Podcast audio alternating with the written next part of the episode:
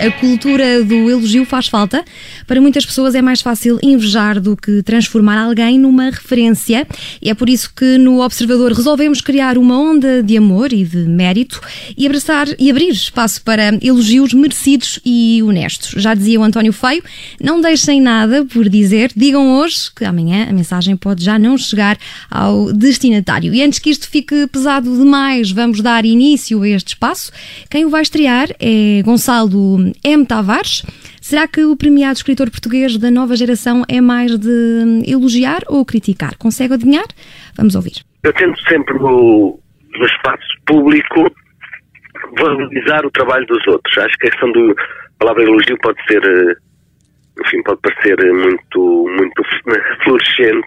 Um é, eu, eu prefiro a ideia de, no espaço público, tentar sempre valorizar eh, os artistas, os criadores, eh, até porque precisamente o, o, espaço público está tão fechado a, a criadores que eu admiro, dá tão, tão pouca atenção a, a grandes escritores, a grandes artistas, enfim, a pessoas que fazem coisas importantes e que ficam fora do, do corredor central, digamos, da atenção, que eu pessoalmente tento sempre eh, valorizar o trabalho das, das sempre com sentido crítico, claro. Aliás, esse sentido crítico é prévio à, à, ao falar de, sobre outras pessoas e sobre a qualidade delas, porque é esse sentido crítico que faz com que eu não fale de coisas que são eh, péssimas, que não me interessam nada. Então prefere o elogio à crítica desconstrutiva, por assim dizer? A questão talvez seja mais colocada com com a ideia de dar atenção, mostrar, a ideia de mostrar uhum. mais do que elogio, porque um elogio, eh, se for apenas um elogio direto, não, também não tem muita consistência. Acho que o elogio deve ser feito através de eh, mostrar como aquilo de que eu estou a falar é bom e porque é que é, e porque é, que é interessante. Ou seja, não se trata de pôr adjetivos, trata-se de valorizar em termos de substância, não é? Acho que é muito delicado em determinadas alturas, até quando, principalmente quando alguém eh, temporariamente não está num, num momento forte, a questão de, de uma delicadeza e, e, desse elogio acho que é importante. E, e portanto, acho que a delicadeza nunca ficou mal a ninguém. É uma espécie de característica do ser humano que o, que o coloca perto de, de espécies de animais também muito delicadas e acho que devemos ter a delicadeza como um bom, um bom instinto uh, humano. E posso então convidar o Gonçalo para um elogio desinteressado e sem fins lucrativos? ok, claro, claro. Eu fazia o elogio ao Marco Paiva, que é o ensinador do Crinabel. Uh, a Crinabel é uma associação que trabalha com pessoas com, com deficiência, com problemas de linguagem, problemas intelectuais, físicos, enfim.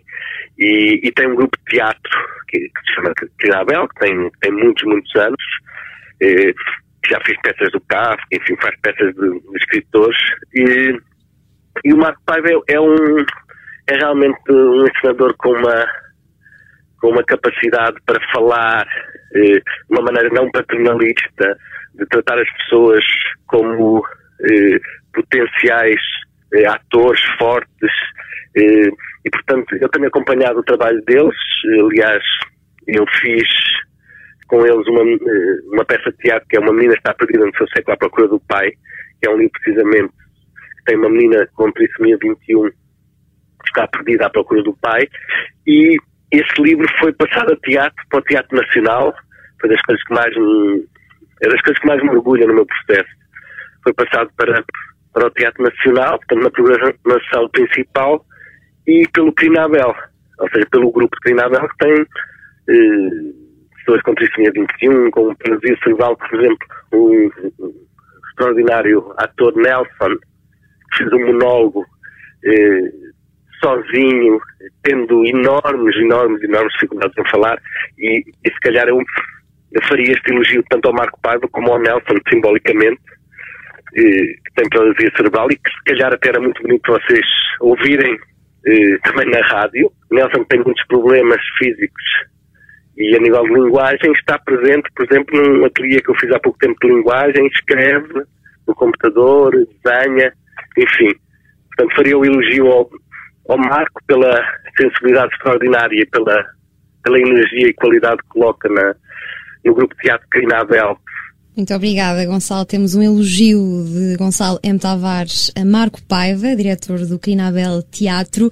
Acha que é fácil chegar à fala com ele? Penso que sim, é tentarem, penso que sim. Okay. Penso que sim. Seria, seria bonito se conseguissem também falar com o Nelson, por intermédio do Marco, eventualmente se ele estivesse próximo. Mas pronto, eu julgo que o Marco conseguirão, sim. Muito obrigada, Gonçalo. Vamos então tentar conversar com os sim. dois. Boa sorte para a rádio que começa. Acho que é muito bom estar a começar algo no país. Quando começa alguma coisa é sempre bom. Quando começa alguma coisa é sempre bom. Gonçalo M. Tavares, na Rádio Observador, o melhor escritor da nova geração. Quem o acabou de dizer fui eu, mas quem o disse originalmente foi José Saramago. Os inícios têm sempre a magia de tudo o que é novo, o frio na barriga, o medo de falhar, a coragem de sermos principiantes em alguma coisa.